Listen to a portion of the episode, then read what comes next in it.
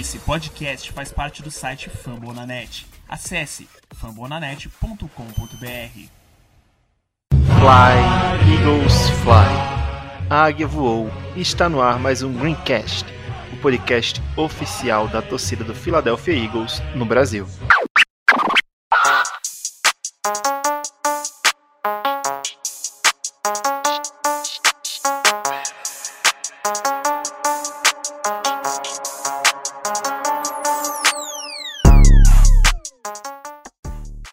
Eu sou Iago Moreira e irei apresentar o nosso programa de número 43, comentando o jogo da semana 5, a derrota contra o Pittsburgh Steelers. E para me ajudar nessa função, eu tenho dois convidados que já são figurinhas carimbadas aqui no nosso podcast. Para começar, eu introduzo, apresento ela para vocês mais uma vez, Débora Neres. Tudo bom, Debs? Tudo bom, mas podia estar melhor porque o Nathan Gary ainda está jogando no Philadelphia Eagles. o Nathan Gary ainda está jogando no Philadelphia Eagles. E para completar a nossa mesa de hoje, temos aqui o Eduardo Guimarães. Tudo bem, Edu? Beleza, Iago, tudo bem? Olha, eu tô, tô bem tranquilo com essa derrota, não tô feliz, mas tô bem, bem satisfeito e vamos comentar esse jogo. É isso aí, vamos comentar esse jogo e as nossas expectativas para o resto da temporada. Mas antes da gente falar sobre isso, vamos para os nossos recados de toda semana.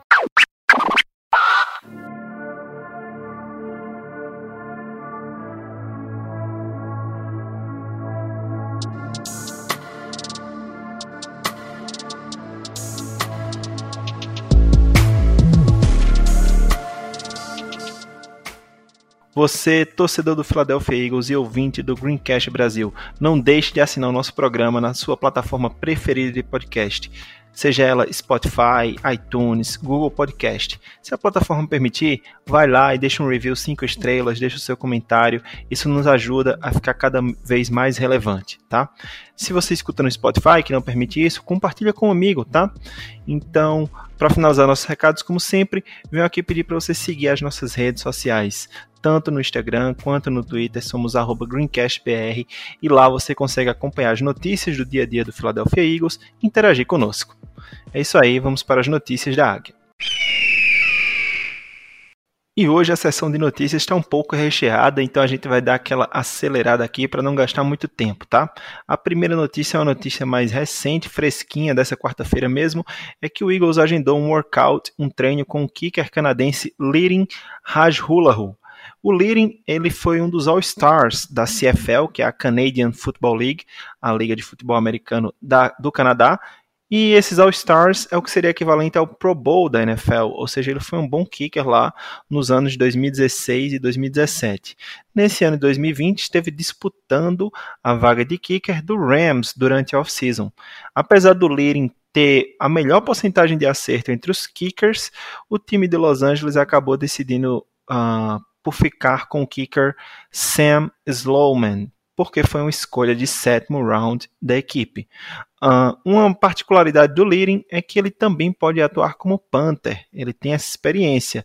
E esse workout ele deve servir mais como uma precaução caso algo ocorra com o kicker Jake Elliott ou com Panther Cam Johnston durante a temporada. A gente sabe que temos a pandemia do Covid, que o número de lesões tem sido alto na liga por conta de não ter uma off-season completa, uma pré-season completa. Então acho que é um movimento mais de, de precaução do Philadelphia Eagles.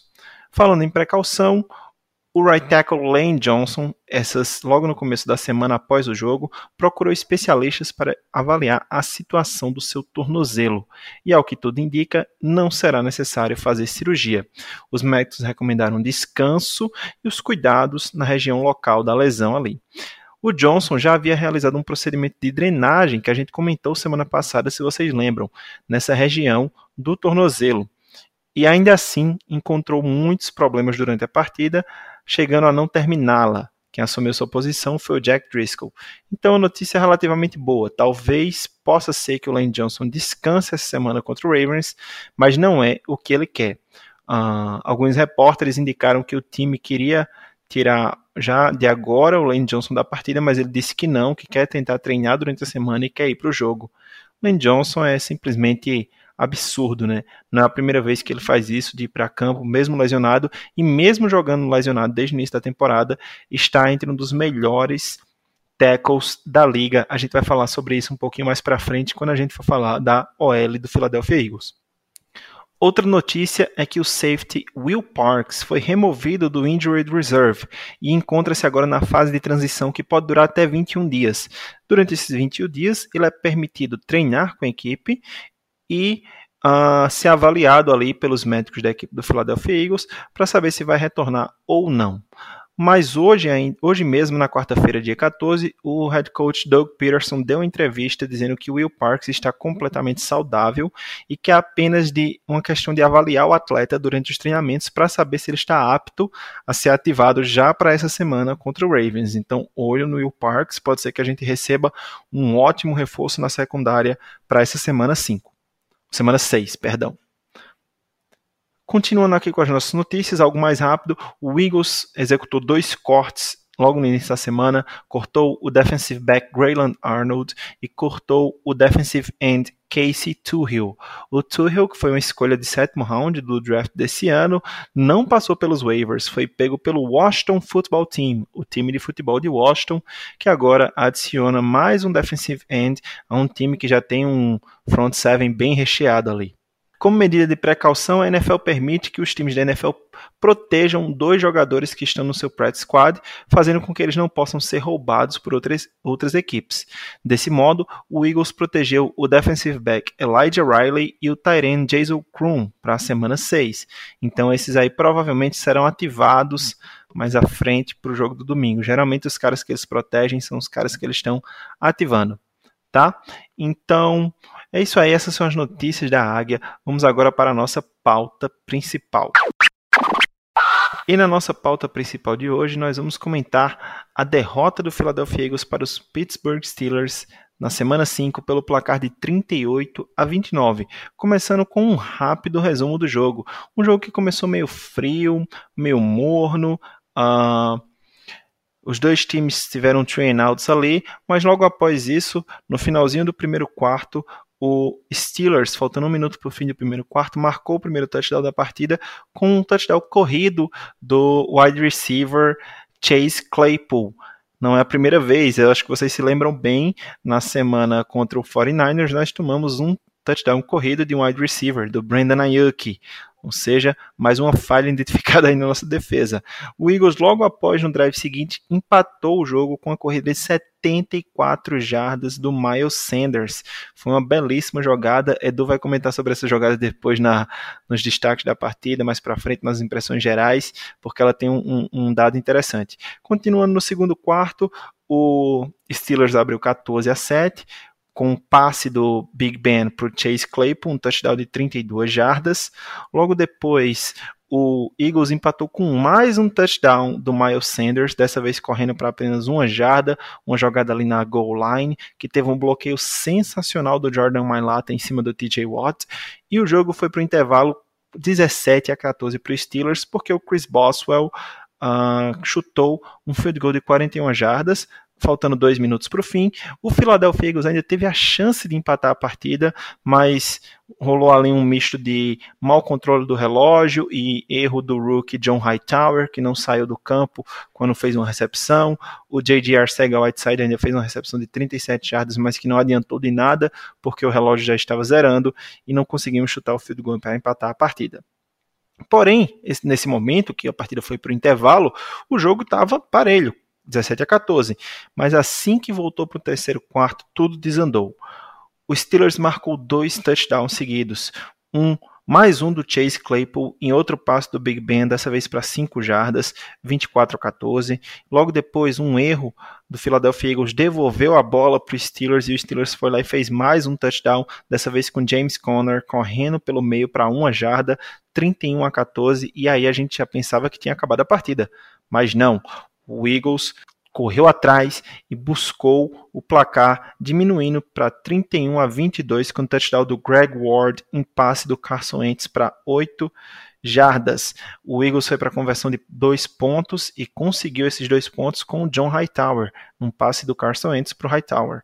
E aí o Eagles foi lá e colou mais um, mais um pouco no placar em um touchdown do Carson Wentz para o Travis Fulgham, que teve uma partida sensacional. A gente também vai falar sobre isso mais à frente, aqui é só o resumo do jogo.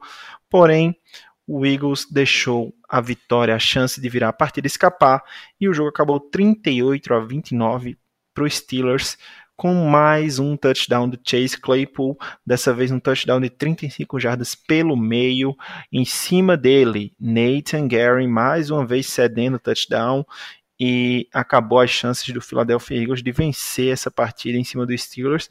Jogaço, jogo interessante, jogo com muita coisa para ser comentada, e é isso que a gente vai fazer agora, é comentar essa partida, começando pelos destaques da partida. Falando aqui que os destaques não é o que foi mais importante, ou o que foi mais legal, e sim o que chamou mais atenção de cada um aqui, tá? Então eu vou começar pela Debs Neres. Debs, essa semana, qual foi o seu destaque da partida do Philadelphia Eagles? Olha, pela segunda semana consecutiva eu vou ficar com Jordan Mailata, porque ele tá surpreendendo, como você já mencionou.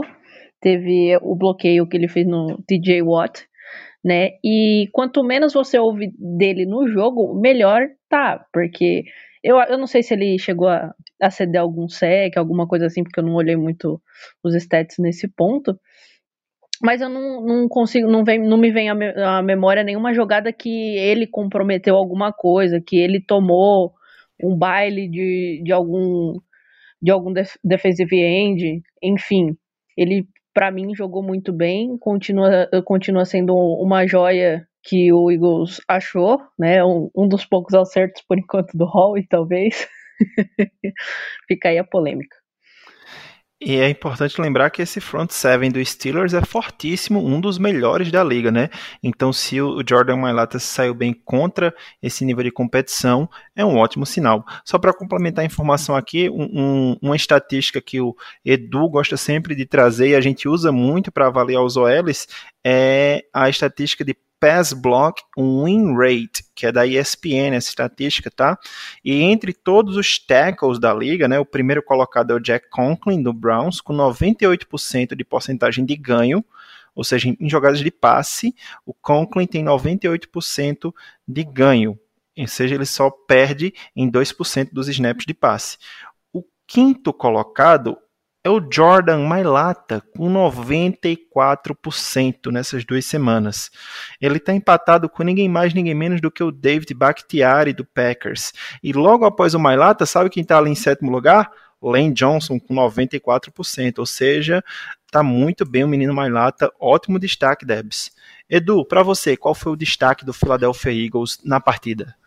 É, deixa eu só dar um pitaquinho no da Debs aí, rapidinho. Com certeza, é, claro. É, é, não, na verdade, é, na verdade, esse pass block win rate, né, que você comentou, é só, só para deixar mais claro para as pessoas aí que, que não conhecem essa, estati essa estatística, essa métrica, na verdade, é, assim, parte do, do pressuposto que você precisa segurar seu bloqueio por dois segundos e meio, né?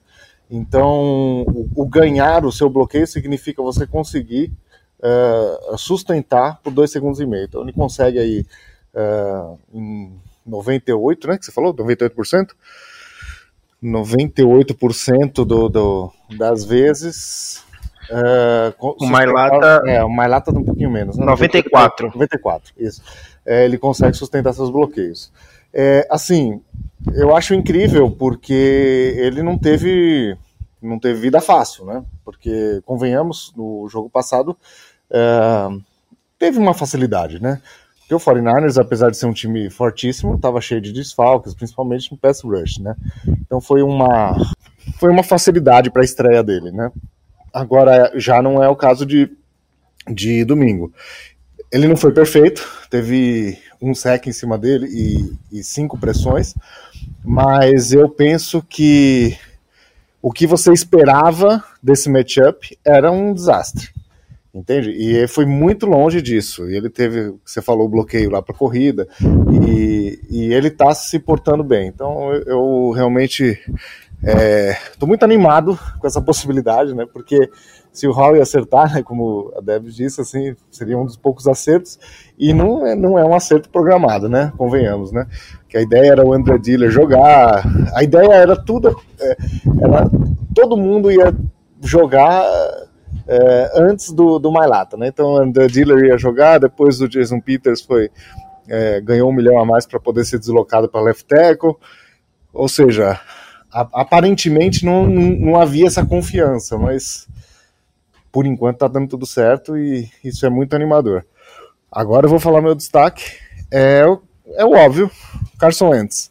Eu falei aqui a semana passada que é, alinhando a nossa expectativa com a realidade do nosso time, que não é um time completo, é um time cheio de buracos, um time cheio de, de que eram interrogações que aparentemente não vão dar muito certo. A gente não tem assim perspectiva de é, sabe, de, de, ser contender de alguma coisa, é, o que a gente precisava eram duas coisas, né? É, uma era a gente entender dentro desse roster, é, dentre os talentos jovens, quem que poderia fazer parte do rebuilding, né, da reconstrução desse time. E a segunda, talvez mais, a é, segunda, mas na verdade é a mais importante de todas elas, é o que vai fazer com o Carson Wentz, né? Quando você tem um, um quarterback que você que já teve, já mostrou alguma coisa, que tem um certo potencial, você tem que dar todas as chances de recuperação, né? Então, o que eu disse a semana passada, a gente precisa tentar salvar esse projeto, né? Então, isso é uma coisa importante. E ele fez uma partida para lá de decente, diria uma partida boa, né? Se você pegar os números dele dessa semana em relação às outras quatro semanas, inclusive a do, do 49ers, é, é, parece outro quarterback. Então, assim, ele teve um, um QBR, que é um, uma estatística que, que é bem. É, é bem decente, uma estatística bem, bem importante, bem usada da, da ESPN, é, de mais de 80, né? Sendo que a média dele no ano é 50 e pouquinho e um, o EPA por play, per play dele na rodada foi o 13 terceiro quarterback da, da, da, NFL. Parece pouco, mas eu acho que é um, é um caminho. Ele ainda não foi perfeito, ele ainda teve algumas, algum, alguns problemas de precisão, ele, ele nunca, nunca talvez ele nunca seja o quarterback mais... Uh, uh, que tem a, a curacidade, né? Que o, o que tem o passe mais preciso da NFL. Nem no auge dele ele era, né? Mas eu penso que é, a forma que ele conduziu o time, uh, especialmente quando estava perdendo por 17 pontos, né? Faltando no, no, terceiro quarto, perdendo por 17 pontos, numa terceira para 18, desculpa, numa segunda para 18, que virou uma terceira para 12 e essa terceira para 12 foi convertida e a partir dali ele emendou uma sequência ali de, de três drives e o time ficou em condições de virar a partida. Um time muito inferior, tecnicamente falando, e Carson Wentz fez aquilo que a gente espera que quarterbacks façam, né? Que é conduzir seu time, assim, apesar dos problemas do time, colocar o time em condições competitivas de competir contra qualquer um mesmo que seja um time melhor. E foi exa exatamente isso que ele fez. Ah, e a interceptação não foi nenhuma das duas, né? Foi culpa dele. A primeira foi culpa do do, do Ertz que tá tá na lua, não sei o que está acontecendo. E a outra foi basicamente um, um punch. Ele não tem preguiça de tomar esta, esta, é, interceptação na estatística pessoal dele com esse tipo de lance. Uma terceira para 20 né, perdendo por nove pontos no finalzinho do jogo, ali na linha de 10 do campo de defesa, ele, ele joga a bola para cima mesmo, que é um salve-se quem puder, né? Então, eu acho, eu acho que foi uma quarta para 20, viu? Não foi terceira para 20 não, foi quarta para 20. É, ah, bom, é que isso mesmo, foi uma quarta descida. É que geralmente ele faz isso na terceira, porque assim, a quarta vai ter que chutar mesmo. É, porque também faltava menos de dois minutos, é a quarta. Tá certo. Não, mas enfim, ele não tem. Ele tem algumas interceptações na carreira dele que, que são nesse estilo, porque ele não, ele não fica com, com nojinho de sujar o seu, a sua estatística pessoal por conta para tentar algum milagre, sei lá. Então isso também não, não incomodou. É, você falou aí que no EPA per play dele não foi entre os melhores, mas já evoluiu bastante.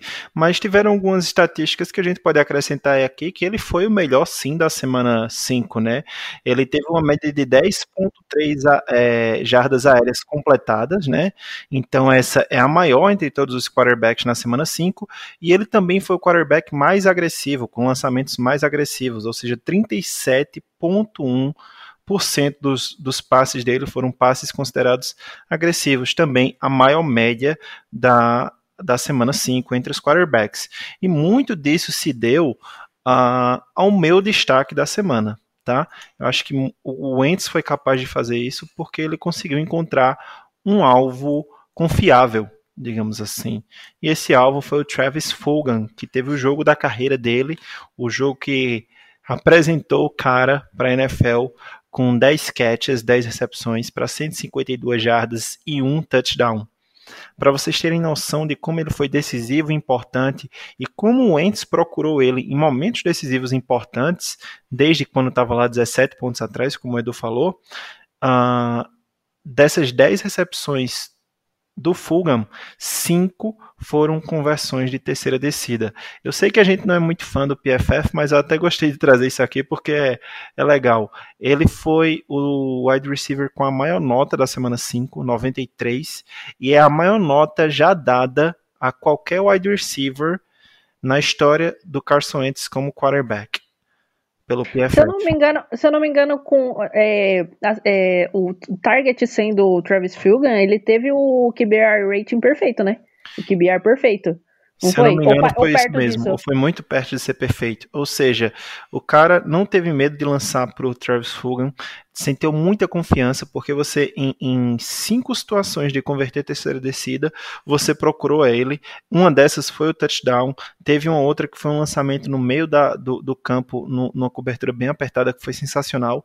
Então, a evolução do Carson Wentz eu também acho que se dá muito por ter encontrado esse alvo de confiança, por ter desenvolvido essa química tão rápida com esse wide receiver, que não, que, que eu até recomendo para muitos. É, tem um canal no YouTube chamado Breaking the Birds, que é feito pelo Thomas Peterson, que era da, do PSN e acabou saindo, né, do Philadelphia Sports Network. Mas tanto o Twitter do Thomas Peterson como o YouTube, que ele faz um breakdown, ele fez o breakdown do jogo do Travis Fulgham e mostrou como o Fulgham foi importante não só nessas jogadas, mas também em outros momentos da partida e como ele tem boas rotas. Tem algumas coisas a serem melhoradas ele dança muito ali na linha de scrimmage, o que faz com que ele perca um pouco um passo, mas para um achado assim que veio de dispensado de outro time, é, é algo muito interessante para a gente. Então, os destaques da semana, dessa vez, todo do lado ofensivo, né? Jordan Mailata, Carson Wentz e Travis Fulgham. É, o, Iago, só, só, fazer um comentáriozinho, assim, você falou, é, um, foi um achado pra gente. O, o Howie ultimamente está com pouco, pouco juízo e muita sorte, né? Porque a gente acabou de falar de do Marlata, porque o cara foi a, a sétima opção, né? Ele, tava, ele foi ativado há 10 dias antes do jogo contra o Pittsburgh. Ele foi ativado na sexta-feira contra o 49ers e fez um touchdown contra o 49ers. Então, assim, é, a gente passando aquele perrengue todo contra o Rams, contra o Cincinnati, contra o, o Washington.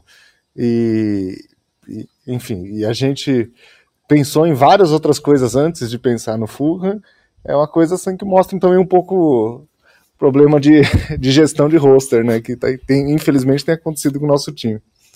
Aí entra outra polêmicazinha que rolou aí, né? Que tá falando que quem manda no, no, no roster, quem vai, vai pro jogo é o Howie, né? Aí é meio contraditório se for pensar nisso, se essa, se essa história for verdade. Se for ele que manda em tudo, então, porra, Nathan Gary, né? Pois é, só para esclarecer o que a Deb está falando, né, que também no dia de hoje o repórter Jeff McLean uh, falou na Fanatic 97.5, que é uma rádio da Filadélfia, que o GM Howie Roseman está tendo uma voz mais ativa do que o normal na decisão de quais jogadores poderão ser ativados para o dia de jogo e quais não. E isso aí me trouxe a lembrança aquela cena, eu acho que na semana 3, né, do jogo da gente em casa, semana 4, não estou lembrado agora, semana 3, é, que era o, o Howie Roseman batendo um papo com o J.J. Arcega Whiteside, antes da partida, naquele momento de aquecimento. O JJ já estava todo equipado e o JJ não foi para campo, não teve nenhum snap. Então, é, não sei se tem alguma relação, pode ser coisa da minha cabeça, mas a gente começa a conectar esses pontos, né? É algo bem estranho, realmente. Não é tão comum um GM ter uma voz assim, né? De, de querer definir quem vai para campo em dia de jogo, né, Edu?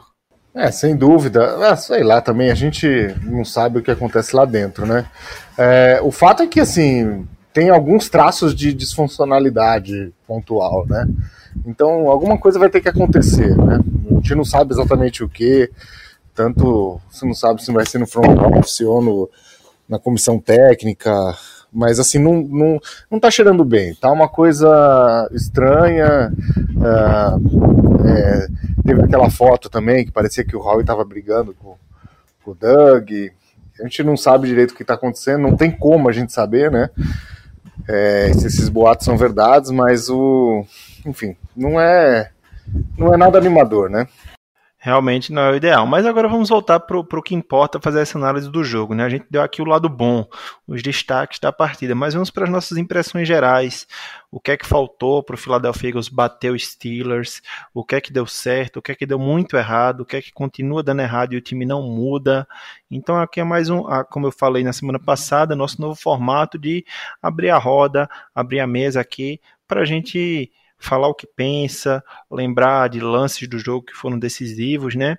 Uh, evoluções, o que não agradou, algumas estatísticas que a gente possa trazer. Eu queria aqui começar realmente puxando é, um assunto que tem me incomodado bastante, né?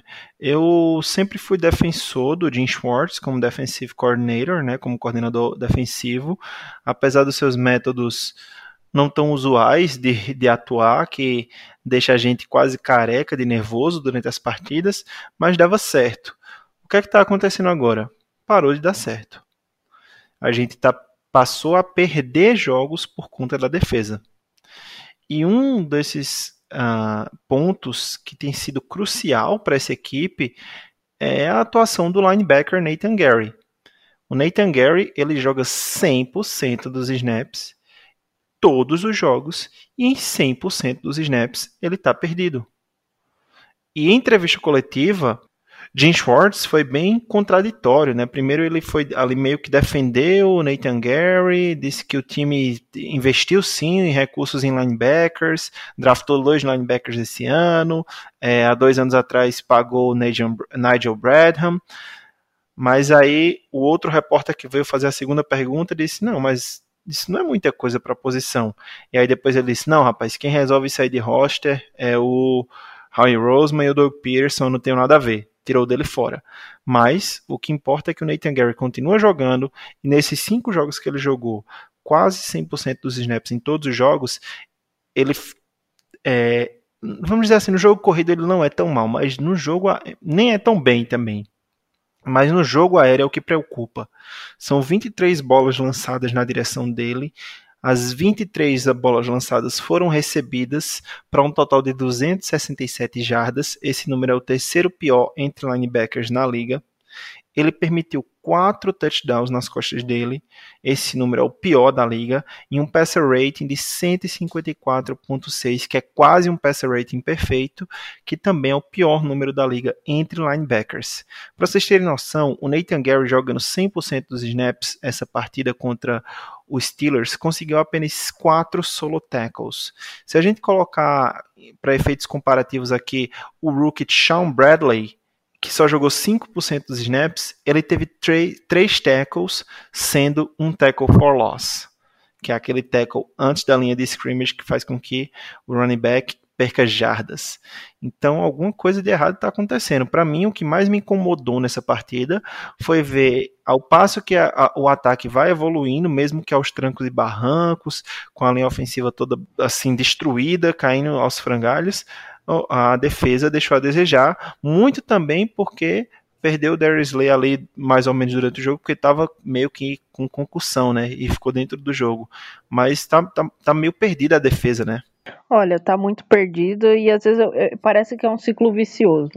o Howie drafta ou, ou traz jogadores que a gente acha que é bom, que a gente vai analisar no papel, não, vai encaixar, vai dar certo, isso daqui, que não sei o que lá, blá, blá, blá, a gente analisa, faz tudo bonitinho. Chega lá, o, o Jim Schwartz faz cagada ou ele não encaixa bem esse talento dentro do esquema dele, ou ele simplesmente enterra esse talento no esquema dele, porque a gente tem inúmeros exemplos do que tá rolando. A gente tinha até música pro Sidney Jones que a gente botou para tocar, e agora ele, ele, ele, ele fez um jogo bom lá no, no Jaguars. Não sei se ele vai continuar assim, mas dá raiva. É um Debs, que. Deixa eu te interromper. Foi. Foi a performance defensiva da partida. Ele ganhou o prêmio, tá? É, então, aí você pega, você fala assim, a gente. Aí, aí você fala assim, ah, mas a culpa é do Howie. Pô, a gente drafta talento, entrega na mão do coach para ele e o staff dele lá defensivo chegar lá e estragar tudo. Ou então o Howie não tá draftando talento que encaixe na mentalidade de defesa dele.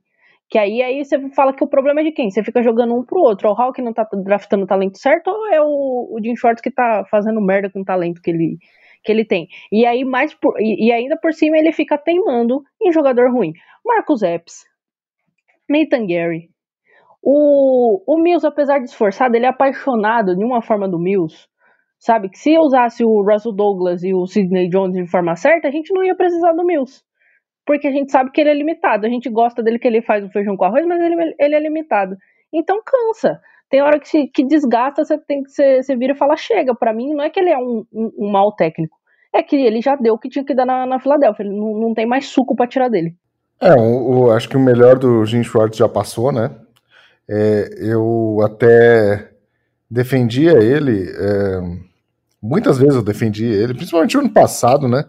Que falava que o problema do, do Eagles estava no ataque, não na defesa, embora tiveram partidas horrorosas, né? Aquela do Miami foi, foi terrível. É, eu estava comentando com a Debs offline aí, um pouco antes de começar a gravação do programa, né? Que às vezes acontece uma boa atuação defensiva, uma extraordinária atuação defensiva e a gente fica falando, aí, tá vendo? A defesa não é tão ruim, não sei o que tal. Aí no jogo seguinte caga tudo, né? Então eu acho que essa inconsistência já tá irritando mesmo. E, e a gente fala assim, é, mas tem muito jogador ruim em campo, né? Mas então, os caras também não desenvolvem, né? Então você não sabe direito assim o que o, o, fato é que o resultado não é bom, né? Então, até agora, o Eagles uh, na defesa ela é a 22 defesa em DVOA, uh, sendo a 29 contra passe. 29, né? Top 30, show. é, deixa, é... deixa, eu te interromper rapidinho. Uma coisa que me incomoda muito nesse mesmo discurso que você estava falando, que tem muito jogador ruim, mas me parece que é, é, é, meio que resultado do que o treinador procura. Ele mesmo fala que o jogo da defesa dele é predicado na linha defensiva. O uhum. Eagles gasta dinheiro pra cacete na linha defensiva. É um dos times que mais tem dinheiro investido em DL na NFL inteira.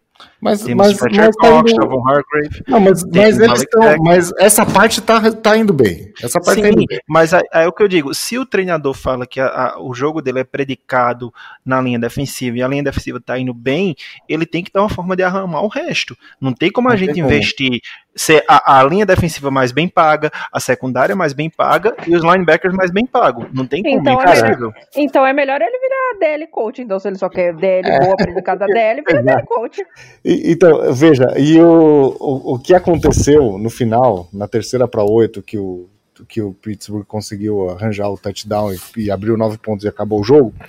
O que aconteceu foi exatamente aquilo que acontece quando você tem um jogador com Nathan Gary em campo.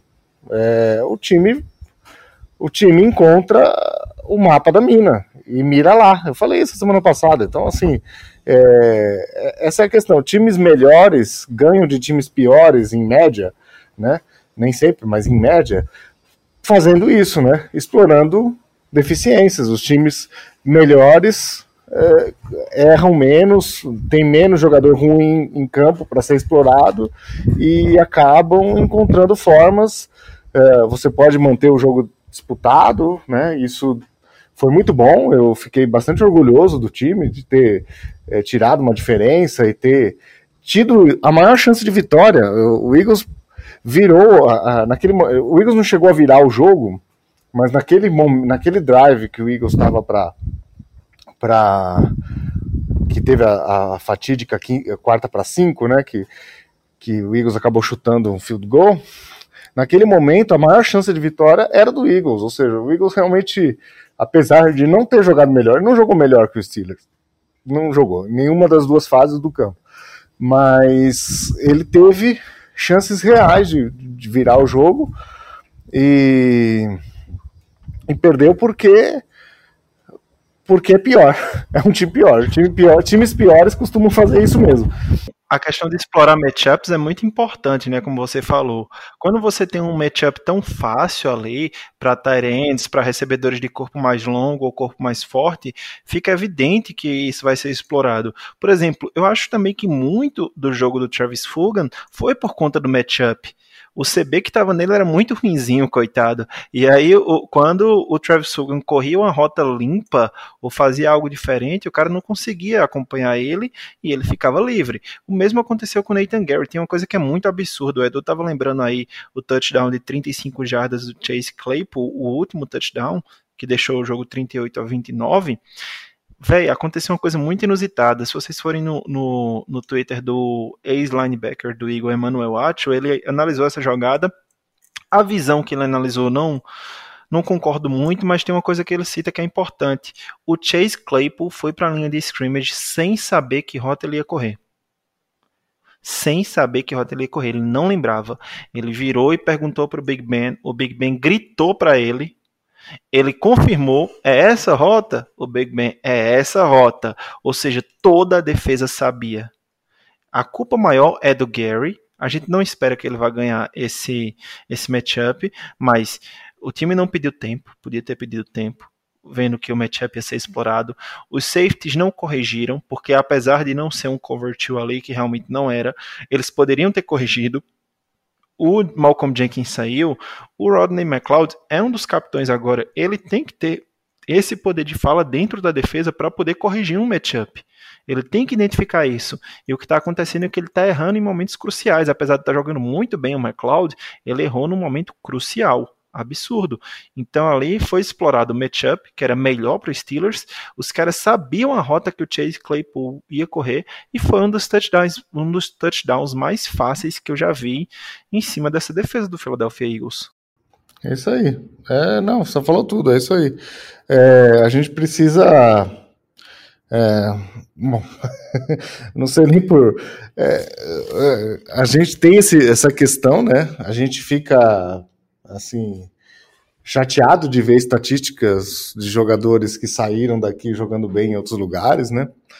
E, e acontece esse tipo de coisa, né? Mas, mas tudo bem. Acho que, acho que tudo bem. Eu acho que, que a gente, enfim, como eu disse já anteriormente, a gente está aqui para para né, o nosso time conquistou o Super Bowl há três anos, é, precisa realmente dar esse reset aí, começar de novo, já está fazendo, já estava fazendo, às vezes o Raul dá uma recaída é, e contrata jogador velho de novo e, e que não está alinhado com o plano, mas eu penso que a gente tem que é, a gente tem que pegar esse ano e entender o que que, o que, que presta, o que, que não presta, e, e nesse, enfim, eu acho que o Jim Schwartz, eu concordo com a Debs que ela falou, é, possivelmente o tempo. Ele não é ruim, não é de todo ruim, é, mas ele já foi melhor, essa é a verdade.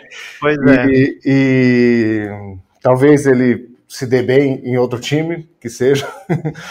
Mas aqui eu acho que já passou, eu acho que não, não tem mais. É, eu acho que a questão do rebuild vem muito com isso de, de mudar um pouco a mentalidade. Né? A gente tem o, o roster que a gente tem hoje talvez não se encaixe mais para a proposta de defesa do Jim Schwartz. É. A gente precisa de algumas mudanças para não continuar perdendo talento. A Deb uhum. citou exemplos de jogadores que foram draftados, como uh, Sidney Jones e Russell Douglas, que a gente foi até muito criticado, né? Porque a gente meio que defendia esse grupo de jovens cornerbacks que a gente dizia ser promissor. A gente não dizia que era um, um grupo de cornerbacks ótimo ou elite. A gente dizia que era promissor. E eles estão se mostrando serem promissores quando são utilizados da forma correta.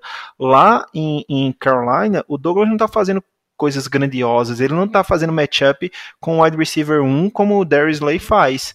Ele tá jogando no seu zone scheme, tá sendo destaque na red zone, não, não permite muitas jardas, porque tá sendo utilizado dentro das limitações dele mas eu posso lembrar aqui também de situações de free agency. Ano passado a gente teve o absurdo de trazer o LJ Forte, que foi um dos caras disputadíssimo na free agency. Uh, teve 10 propostas, foi para o Philadelphia Eagles e foi cortado sem nem ser utilizado. E assim que o Ravens pegou ele, com poucas semanas deu uma extensão contratual pro cara, porque o cara é bom, entendeu? Então o, o é, tem uma falha além aí. Da extensão, além da extensão contratual, ele, tipo, numa semana depois, ele já estava fazendo a jogada para aquela defesa dos Ravens. Ele tinha feito um fumble e recuperou. Eu lembro claramente porque eu fiquei muito puta. E a gente defendia muito ele, né? Esse é um dos caras que a gente defendia bastante, né, Debs? LJ Ford, Russell Douglas. Dá um pouco de orgulho, mas eu acho que dá mais raiva do que orgulho, né? Ah, dá muito mais. Que você, é que você perder ta talento assim de graça, sabe? Você, tipo, você vê potencial. Porque não é que a gente entende muito. Eu acho que é isso que deixa um pouco mais revoltado. A gente não entende muito, a gente acompanha por paixão. A gente vê, vê coisa assim dos, dos reports, que os reports falam, a gente não tá lá vendo treino. Então, pelo que os outros falam, a gente vê coisa boa. Quando a gente vê jogo, a gente vê um, um certo potencial. Pro front office não ver isso, é um bando de incompetente. Eu, eu fico muito revoltada. Não tem como, não tem um pra botar a mão na consciência e falar assim, mano, a gente tá fazendo alguma merda, vamos parar pra pensar. Por que, que a gente tá com esse, com esse. É o famoso medalhão do futebol? E, e, essa é uma das questões que talvez também precise passar por um rebuild, que é o grupo de scouts do Philadelphia Eagles, né? É, tem, tem que realmente ver achar o cerne do problema. Não é a gente que vai achar, a gente está aqui só para dar palpite mesmo e falar e torcer, mas tem que, tem que ver o que está acontecendo. Muito do que o Edu falou da questão do rebuild se dá através da questão de identificar talento e identificar o que não tem mais como você segurar. Vai, a gente vai passar por alguns processos difíceis, que provavelmente pode incluir, sei lá, a perda através de uma troca ou corte do Zach Ertz, a perda de um Brandon Brooks, que são contratos caros de jogadores velhos, uma aposentadoria do Jason Kelsey, vai doer, vai, mas é necessário a gente passar por isso, né? Vai doer de um ponto que aquele grupo do Eagles que a gente tá vai ficar insuportável. Se aquele grupo existisse na época do, do Brian Dawkins, não ia, não ia existir um fã vivo naquele grupo. É. Iam todos morrer do coração. Teb, se tem viúva do Casey Tuhill, imagina de, de uns caras que a gente é ídolo, que são nossos ídolos, como o Zach Ertz, né? Então vai ser triste, mas é necessário. Muito necessário. E o caso do Zach Ertz, porque ele, ele, ele, assim, ele ainda tem dois anos de contrato, teve aquela treta lá, porque ele quer renovar, quer ter o, o top 3, mas no momento ele não tá jogando, ele não tá jogando pra tal, sabe? E no tá. futuro também, né? A, a, a amostragem de Tyrants com mais de 30 anos que mantiveram o nível é baixíssima na NFL. São poucos exemplos, são raríssimos exemplos. Você vê exemplos dos caras que depois que dobram as esquinas do 30, eles não jogam nem 50% do que era antes. É, exatamente, sabe? Tipo, é, eu, eu, vejo o pessoal falando assim, ah, seria um erro trocar o Earth. Ó, no ponto de vista, o ideal, para mim, o ideal seria ele ficar mas de uma forma amigável para os dois lados. Porque se começar a ficar complicado, que primeiro, teve o negócio do coronavírus, a gente tá devendo Deus e o mundo para o contrato para ano que vem. O cara fala que quer jogar na, na, na Filadélfia até o resto da vida. Mas se, tipo, parar pra pensar, pô, beleza, eu quero receber mais dinheiro, mas eu tenho dois, ainda tenho dois anos de contrato, o meu contrato não é que é um contrato baixinho, um contrato que, que é baratinho. Não, ficou barato por causa desses contratos que vieram agora. Mas o contrato do Hertz não é o precinho de banana. Sabe? Não Na é, são 12, são 12 milhões e meio para 2021. São 12 milhões e meio para 2021. É, entre os Tarentes, ele ainda está entre os, os 10 mais bem pagos se eu não me engano. Deixa eu conferir isso agora, é rapidinho, já com isso aqui aberto. É, entre os Tarendes, ele ainda está entre os 10 mais bem pagos. Então, é, sendo que ele quer receber. É, o Eagles ofereceu o mesmo contrato do Austin Hooper, que o Cleveland Browns deu esse, esse, esse off-season, que eu acho um contrato ruim para o que o Austin Hooper joga, tá? Na minha opinião, eu acho que é muito dinheiro para o Hooper, mas o problema é, o Hooper e o Ertz têm o mesmo agente e ele já disse que não vai aceitar receber o mesmo tanto do Hooper. Uh, só para a gente não se estender muito nessa conversa, eu queria fazer uma ligação aqui, né, com o que o Edu falou, que era o que eu queria puxar, eu acabei divagando e me estendendo demais. esse time, o Edu falou, esse time precisa identificar o que tem de bom, o que tem de ruim, jogadores jovens que podem continuar. A gente está vendo isso na linha ofensiva, temos ótimas surpresas: Jordan Mailata, Nate Herbig, Matt Pryor, Jack Driscoll. Ainda tem o seu Malo que está contundido, está em contrato, contrato bom e barato. Então a gente tem que começar a investir nisso, nesses jogadores jovens. Uma dessas coisas, uma dessas unidades que a gente paga caro são jogadores velhos e que não estão sendo utilizados é a unidade de wide receiver.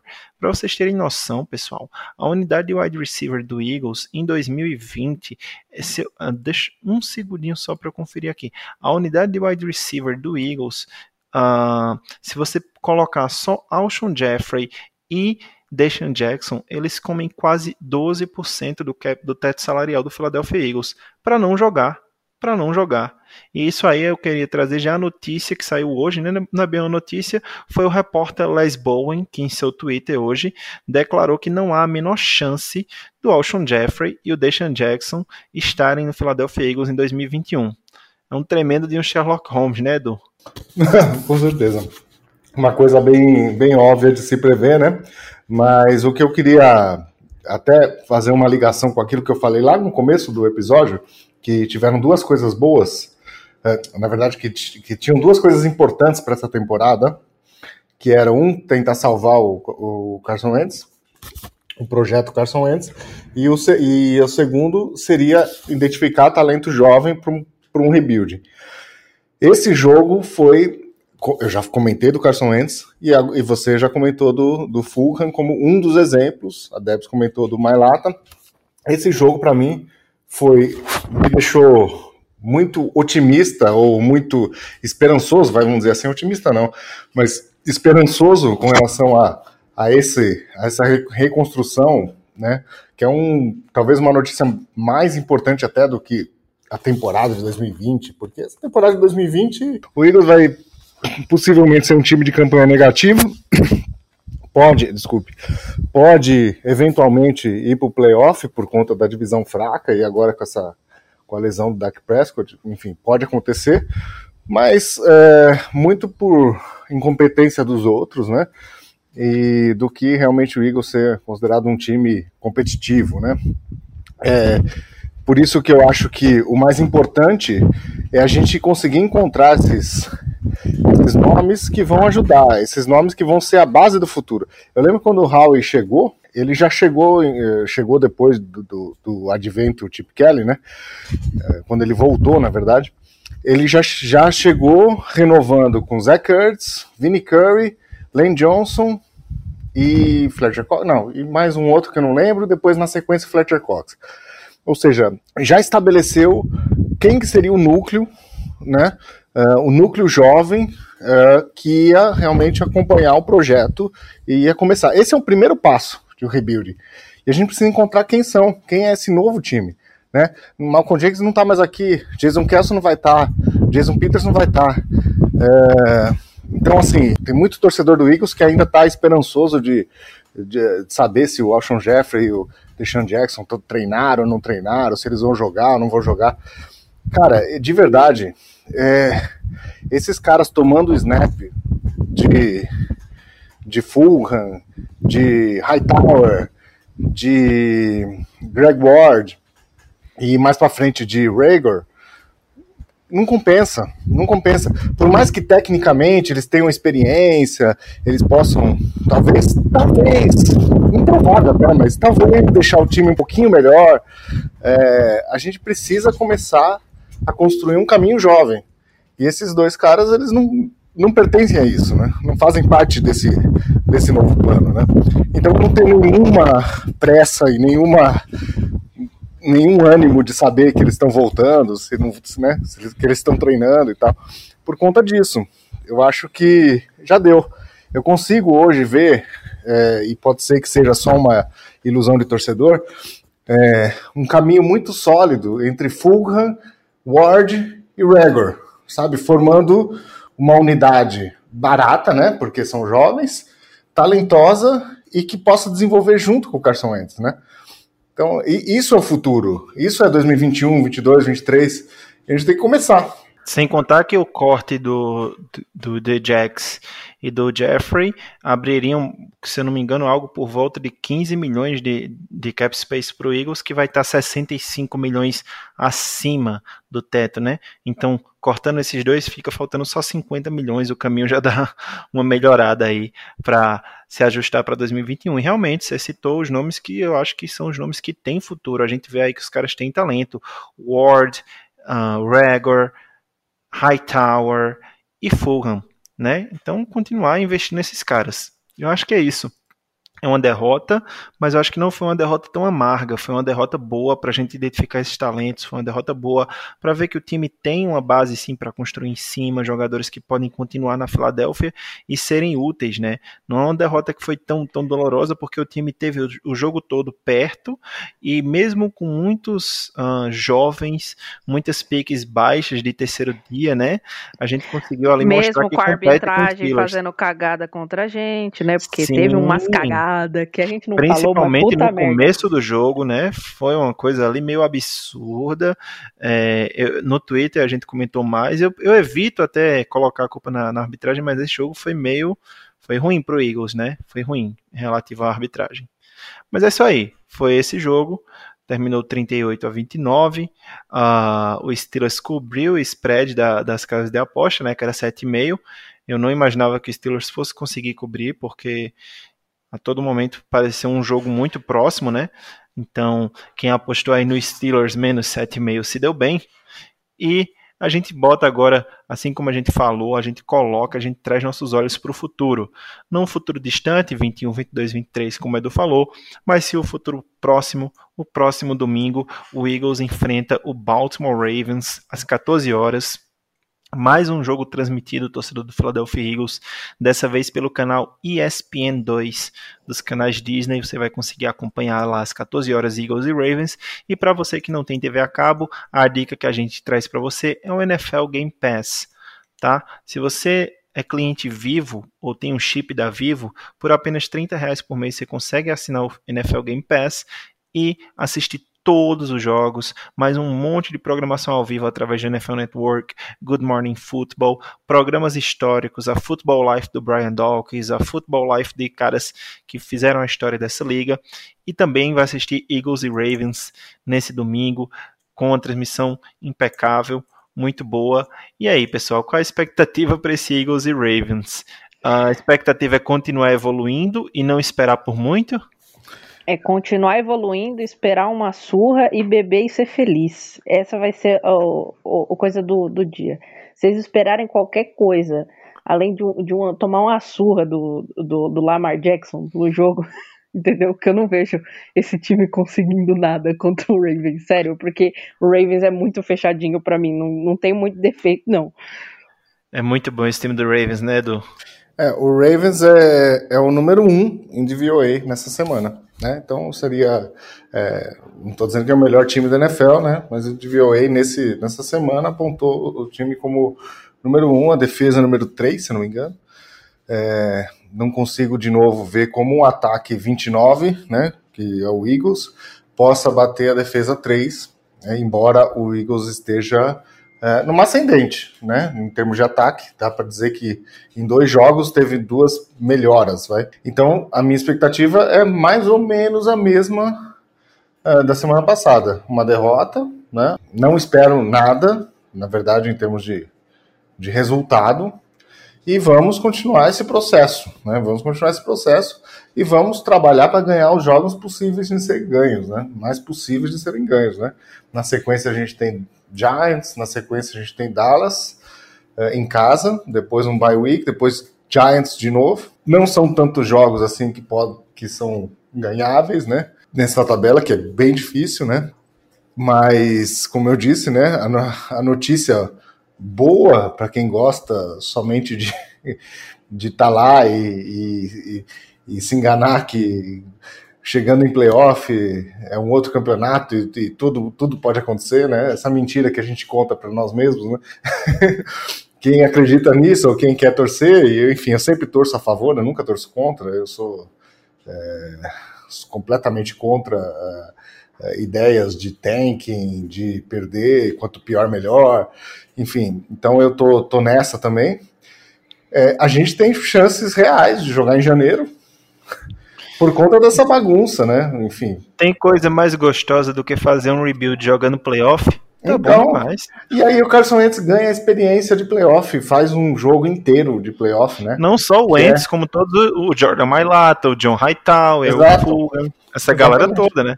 Exatamente. E aí mesmo que seja para perder, eles já tiveram, né? Já, já cria essa casca, já, já, já tem isso no, no cinto, né? Que os americanos falam né, under his belt, né?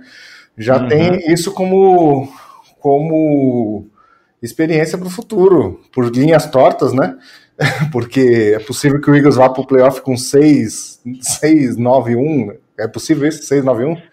Não, é Sim, isso, né? a última. 691. É, é, é, 691. A última franquia que foi com recorde parecido foi o Panthers, a gente já falou isso aqui, em 2014, com 781. 781. Tá? O Panthers em 2014, 781.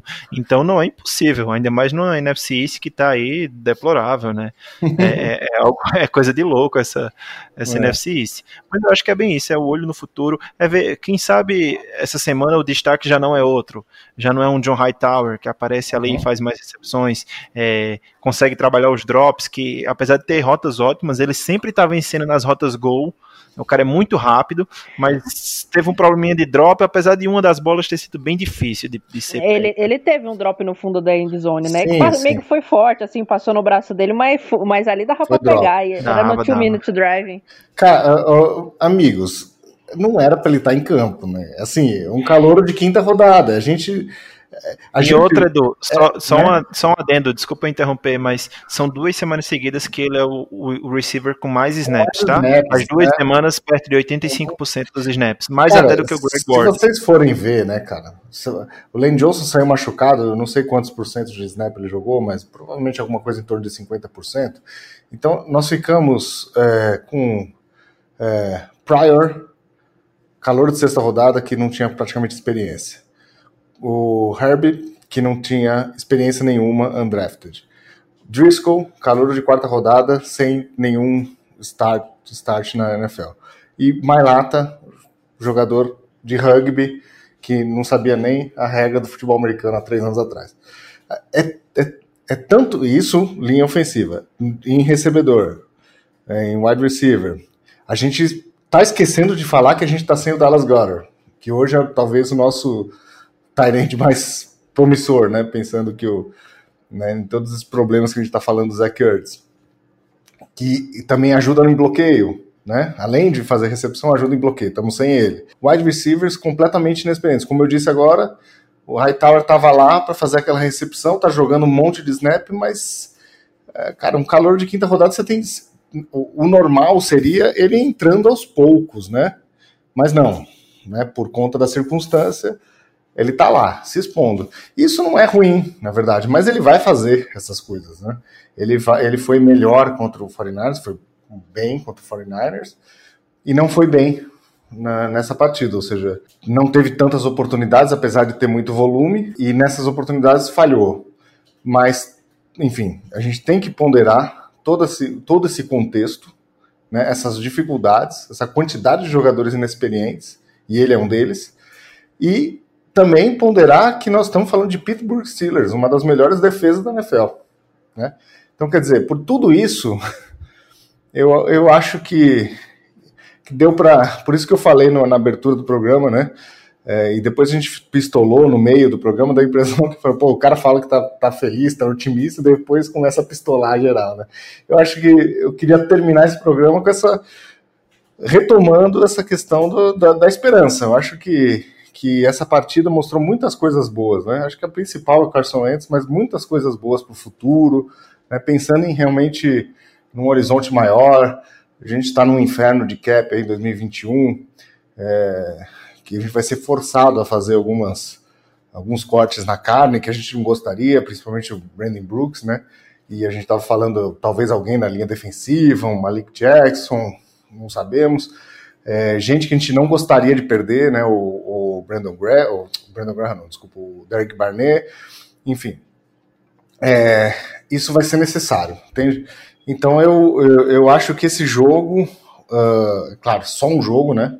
O jogo seguinte pode me contradizer completamente, mas esse jogo contra o Pittsburgh, apesar da derrota, eu só consegui ver coisas positivas nesses dois aspectos, Carson Wentz e futuro. Foi o melhor jogo do time, mesmo sendo uma derrota, eu acho, essa temporada. Foi o melhor Sim. jogo do time. Sim. E, e, e, até na defesa a gente tem jovens valores também que dá para desenvolver. A gente tem o Josh Sweat, que tá mostrando ser muito bom, é, joga mais ou menos 50% dos snaps. A gente falou do defensive tackle, caramba, a gente perdeu um cara como o, o Malik Jackson, provavelmente. Porque se a gente pegar o contrato dos três defensive tackles, Fletcher Cox, Hargrave e Malik Jackson, o único que a gente consegue se livrar é o Jackson. Mas ao mesmo tempo a gente tem o Hassan Ridgway, que tá entrando muito bem aí e custa baratíssimo.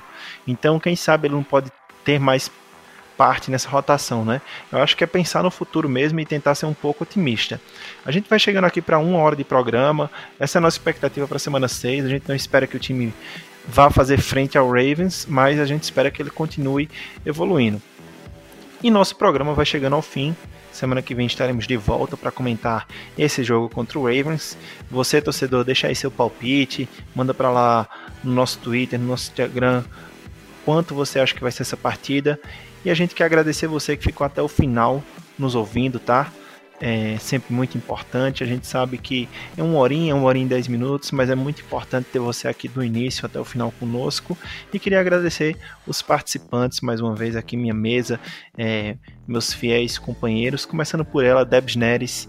Muito obrigado por sua presença, Debs. Obrigado a vocês. Tenham um, um, obrigado por terem ouvido, tenham uma ótima semana e um, um domingo sem, sem muitas expectativas no, no quesito de vitória para vocês não ficarem bravos. Mas a gente vai acabar ficando bravo.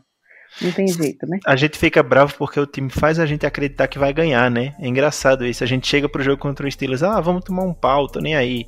Aí vai lá, 14 a 17, 29 a 31, e eu vou ganhar, e vai dar, e o Carson vai virar esse jogo. Aí não vira. Por isso que a gente fica com raiva, Debs.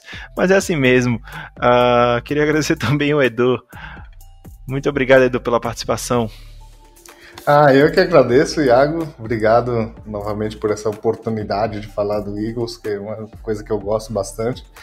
Tô conseguindo emendar uma sequência aí, né? Back to back, é tão difícil, né? Minha, minha agenda aqui familiar é uma coisa meio, meio complicada, mas enfim, já deu para deu para trocar essa ideia. Gostei desse papo de hoje aí, que foi muito mais do que o jogo, né? A gente foi, fala, acabou emendando a conversa aí mais para conversa de boteco sobre Eagles, isso é sempre bom. Espero que os ouvintes tenham gostado também. então, um abraço, gente. É, a gente divergiu um pouco do, do tema, do título do programa, né? Mas é sempre bom, importante falar sobre o Eagles é, dessa forma, olhando para o futuro. Como a gente só tem uma oportunidade semanal de falar com os ouvintes, a gente vai acabar passando por vários assuntos, né? Então, torcedor, o Greencast Brasil número 43 vai chegando ao fim. Antes da gente se despedir de você, eu quero lembrar você mais uma vez pega aí no seu agregador de podcast, você que está nos ouvindo no celular, abre o aplicativo agora, vai lá, assina nosso feed, porque aí você é notificado sempre que o episódio novo sair. Outra coisa muito importante, se o seu agregador de podcast é o Apple Podcast, que permite, vai lá e dá um review 5 estrelas pra gente, comenta algo, xinga a gente, xinga o Jim Schwartz, elogia a gente, elogia o Carson Wentz, elogia o Travis Fulgham, faz qualquer coisa, deixa um comentáriozinho lá, porque isso gera engajamento e torna a gente mais relevante entre os podcasts de futebol americano. Se o, seu, se o seu agregador não permite isso, pega o link do podcast no Spotify, pega o link do podcast direto do site do Fambonanet e manda para o seu amigo, aquele seu amigo que você sabe que torce para o Eagles, mas está meio distante porque o time não está tão bem, aquele cara que começou a torcer porque a gente ganhou o Super Bowl em 2017, chama ele. Assim, vem cá, amigo, escuta isso aqui, olha que legal, manda no Spotify, manda no site do Fambonanet, que você vai estar tá nos ajudando bastante, colaborando com esse trabalho da gente. Também não esqueça de seguir a gente nas redes sociais, GreencastBR no Instagram e no Twitter. A gente interage bastante com os nossos ouvintes, tá? Vocês são a razão da gente fazer isso aqui. Isso é feito por torcedores e para torcedores. E por hoje é isso. A águia está pousando e vai saindo do ar mais um Greencast Brasil. Até a próxima e fly, Eagles, fly.